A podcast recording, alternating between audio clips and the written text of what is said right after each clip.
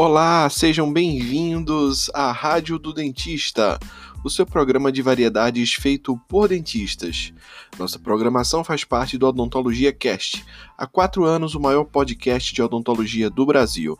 Embarque nessa divertida jornada conosco. Apresentado pelos professores Felipe Bravo, Arnoldo Filho, Uli Dias e Amanda Barbosa. A Rádio do Dentista está no ar.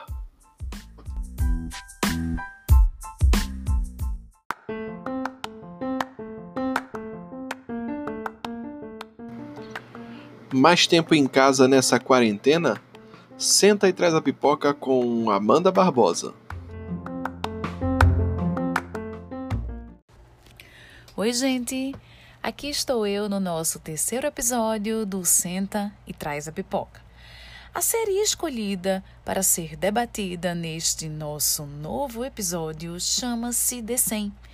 É uma série cuja a primeira temporada teve sua estreia em 2014 e a última temporada, que por sinal é a sétima, vai ter estreia na próxima quarta-feira, 20 de maio, lá nos Estados Unidos.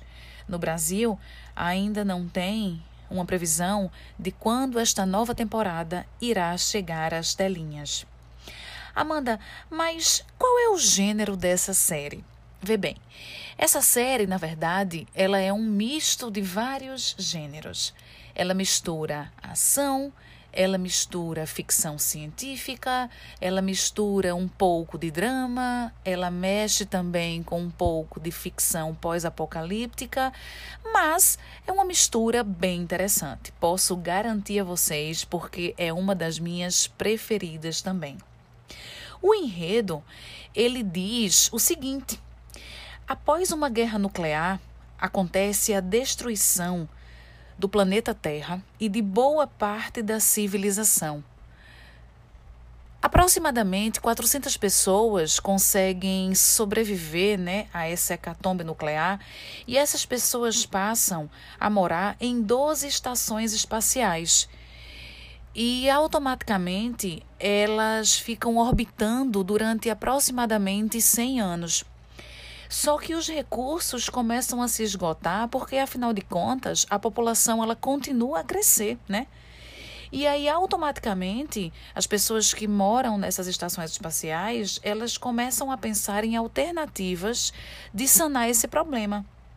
E aí, meus amores, é nesse momento que aproximadamente 100 jovens delinquentes nessas estações espaciais que tinham cometido algum tipo de delito, né, estavam detidos ou de castigo, digamos assim, são enviados à superfície da Terra para descobrir se a Terra ainda está em condições inóspitas ou se a Terra pode ser habitada novamente. E aí o mais interessante é que a sobrevivência da raça humana ela passa a ficar concentrada na mão desses jovens que são extremamente diferentes e que, por serem diferentes, eles têm que, ao mesmo tempo, superar essas diferenças e unir forças, né, em busca de um bem maior. É muito interessante. Espero que vocês tenham gostado dessa dica de hoje. É, para aqueles que possuem acesso à Netflix, na Netflix nós temos já seis temporadas disponíveis, por sinal, a sexta foi disponibilizada há menos de uma semana, tá quentinha lá, esperando por todos vocês. E essa foi a dica de hoje, de 100. Espero que vocês gostem e nos encontramos no próximo domingo com mais um Senta e Traz a Pipoca. Beijo grande, fiquem com Deus e que vocês possam ter uma excelente semana. Tchau, tchau, pessoal!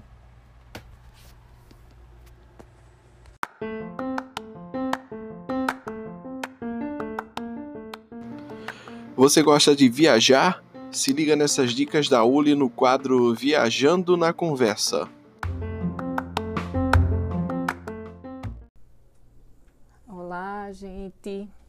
Mais um episódio de Viajando na Conversa. E hoje eu queria conversar com vocês sobre viajar de navio. Semana passada eu comentei com vocês que tinha feito uma viagem de cruzeiro com meus pais. Foi onde minha mãe perdeu a bolsinha dela cheia de dinheiro Mas é, algumas pessoas me perguntaram, Uli, o que é que você acha? Você gosta? Você qual é a vantagem? Enfim, o que é que você pensa sobre viajar de navio? E aí eu comentando com elas, eu disse, ah, vou fazer um episódio falando minha opinião sobre a viagem de navio. Então, eu já fiz três cruzeiros. É, os três roteiros foram na Europa. É, a primeira vez que eu viajei em navio foi em 2015, no aniversário de 15 anos da minha filha. Ela escolheu o roteiro. É, o roteiro foi pela Itália, a gente passou pela Croácia, desculpa, por Montenegro, e depois a gente seguiu para as Ilhas Gregas, que era o sonho dela. O segundo, a segunda vez eu também é, fiz pela Itália. Na realidade, a gente pegou uma parte da Itália, fazendo a volta no mar Mediterrâneo, indo, passando por Malta, indo até a Provença. Né? Fui para é, só para aquele é, naquele roteiro ali do Mediterrâneo e foi essa viagem que eu fui com meus pais e da história da bolsa da minha mãe. O terceiro roteiro eu fiz ano passado, que foi pelo norte da Europa. A gente saiu da Dinamarca e foi até a Rússia. E foi um roteiro bem diferente. Dessa vez, o aniversário de 15 anos do meu, do meu filho mais novo. E eh, ele também escolheu o roteiro. E a gente fez um roteiro realmente bem inusitado. E eu tive a oportunidade, se vocês nunca ouviram falar, é, procurem aí no Google sobre o Sol da Meia-Noite. É um evento que, que dá para ver lá naquele, naquela região ali do norte na Europa. E foi uma das visões mais lindas da minha vida. É, você ter o pôr do sol à meia-noite, né? E aquele, mar, aquele sol bem vermelhinho no horizonte, é, morrendo, assim, né? Descendo pelo mar. Foi lindo, é uma imagem realmente que eu vou guardar na minha vida. Mas aí quais são as vantagens, né? O que é que você vê, de que é que eu vejo de vantagem de viagem de navio? A primeira vantagem que eu vejo é em relação ao custo, porque está tudo incluído.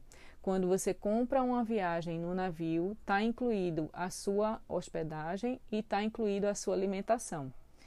E, obviamente, o deslocamento para todas essas cidades e taxas portuárias e tudo está incluído. Gorjeta, de é, garçom, tudo está incluído.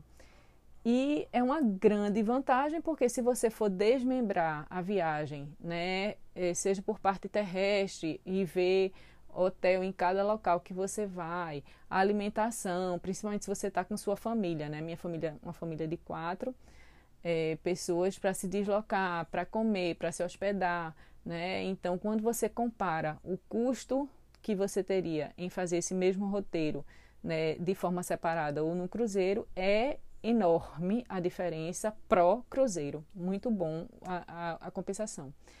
Outra coisa é a gastronomia. A gente, quando está viajando, quem já viajou em família sabe que sempre fica naquela pirangagem, né? aquele é, regular de preço de quanto é que a gente vai gastar por refeição. E como já está tudo incluído, principalmente para quem tem filho homem, adolescente, né? come muito, Então, tá tudo incluído. Então, pode comer até passar mal, né? E a, e a gastronomia sempre é internacional. Então, você sempre tem é, contemplado, né, dentro do, do menu do dia, é, comidas daquela, daquela região que você teoricamente não teria acesso, porque seriam pratos mais caros se você fosse comer num restaurante é, em terra, vamos dizer assim. Além da grande vantagem de você estar com um pôr do sol belíssimo no mar sempre que você sai de um destino para o outro. Então considere na sua próxima viagem, tente comparar os preços, tente comparar é, os roteiros e dê uma chance para essa viagem de navio. Eu acho que você vai gostar, tá bom? Até lá!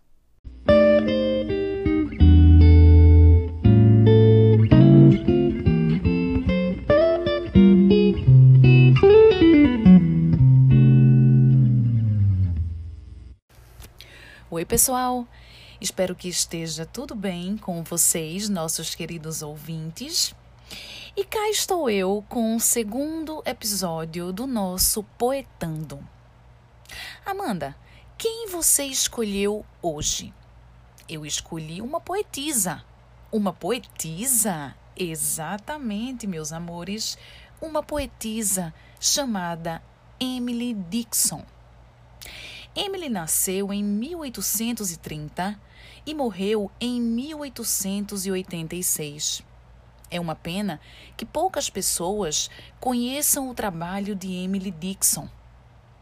Ela é considerada como uma das maiores poetisas dos Estados Unidos. Deixou uma obra de aproximadamente quase dois mil poemas. O poema que eu vou ler agora, ele é um poema curto, mas que tem um significado muito bonito, pelo menos na minha vida. Foi por isso que eu decidi dividi-lo com vocês aqui no Poetando.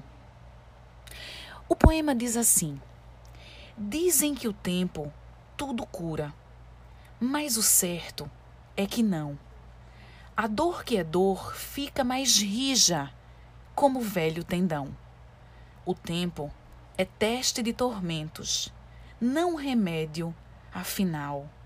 Se algo isso prova também prova que não havia mal.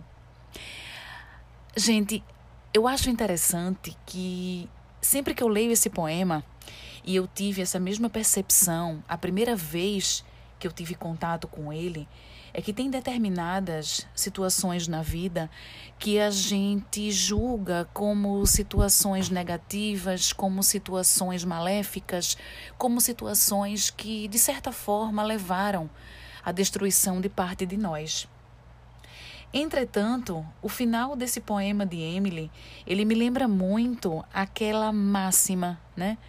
Que não há mal que não traga um bem.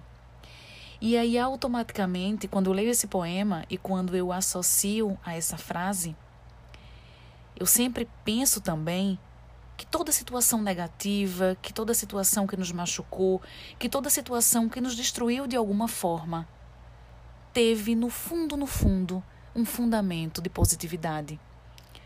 Às vezes, a gente passa por determinadas histórias que até tiveram bons momentos, mas de certa forma, os maus momentos, eles acabam querendo se sobressair, né, de uma forma ou de outra.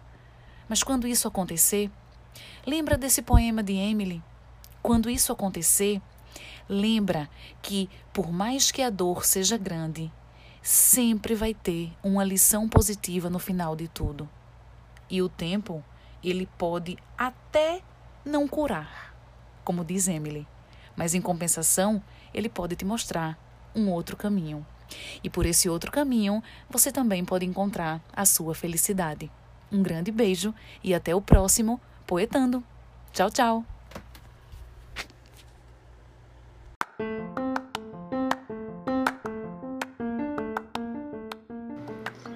E para começar a semana bem informado, eu chamo meu amigo Arnoldo Filho.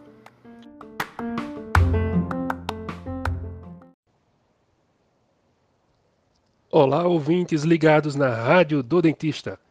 Aqui quem fala é Arnoldo Filho e com você agora as principais notícias do Brasil e do mundo durante a semana no Raio X. Política. Ainda repercute a acusação do ex-ministro Sérgio Fernando Moro contra o presidente da República Jair Bolsonaro.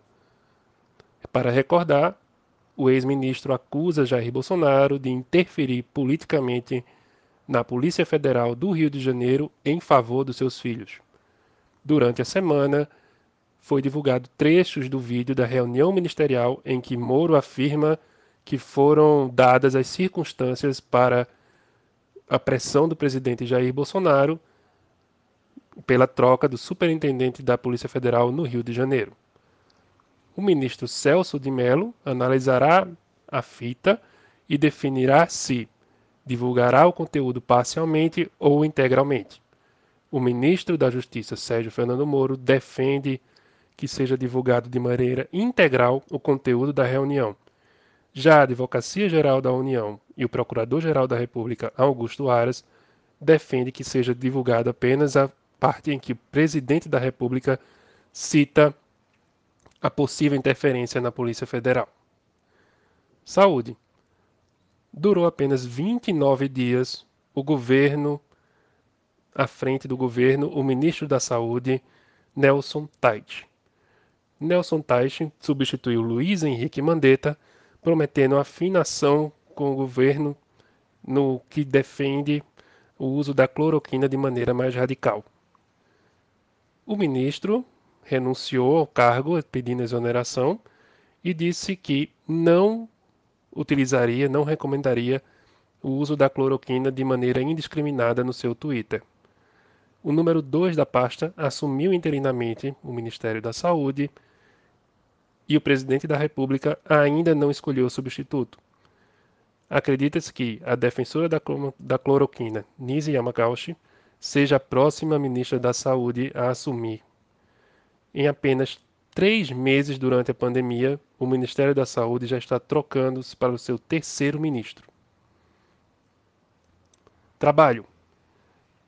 O governo libera a partir dessa semana a segunda fase do auxílio emergencial. O auxílio emergencial do governo são para aquelas pessoas que não têm condições e estão, nesse momento, sem renda nenhuma causada pela pandemia. Autônomos, aqueles que recebem alguma ajuda do governo, Bolsa Família, por exemplo, podem se cadastrar no aplicativo Caixa Tem e receber o auxílio de 600 reais. Porém, críticos ainda afirmam que existem brechas e existem pessoas que não receberam a primeira parcela. Diversos é, segmentos da sociedade afirmam que isso é muito ruim e que está atrasando demais a recuperação econômica dessas pessoas.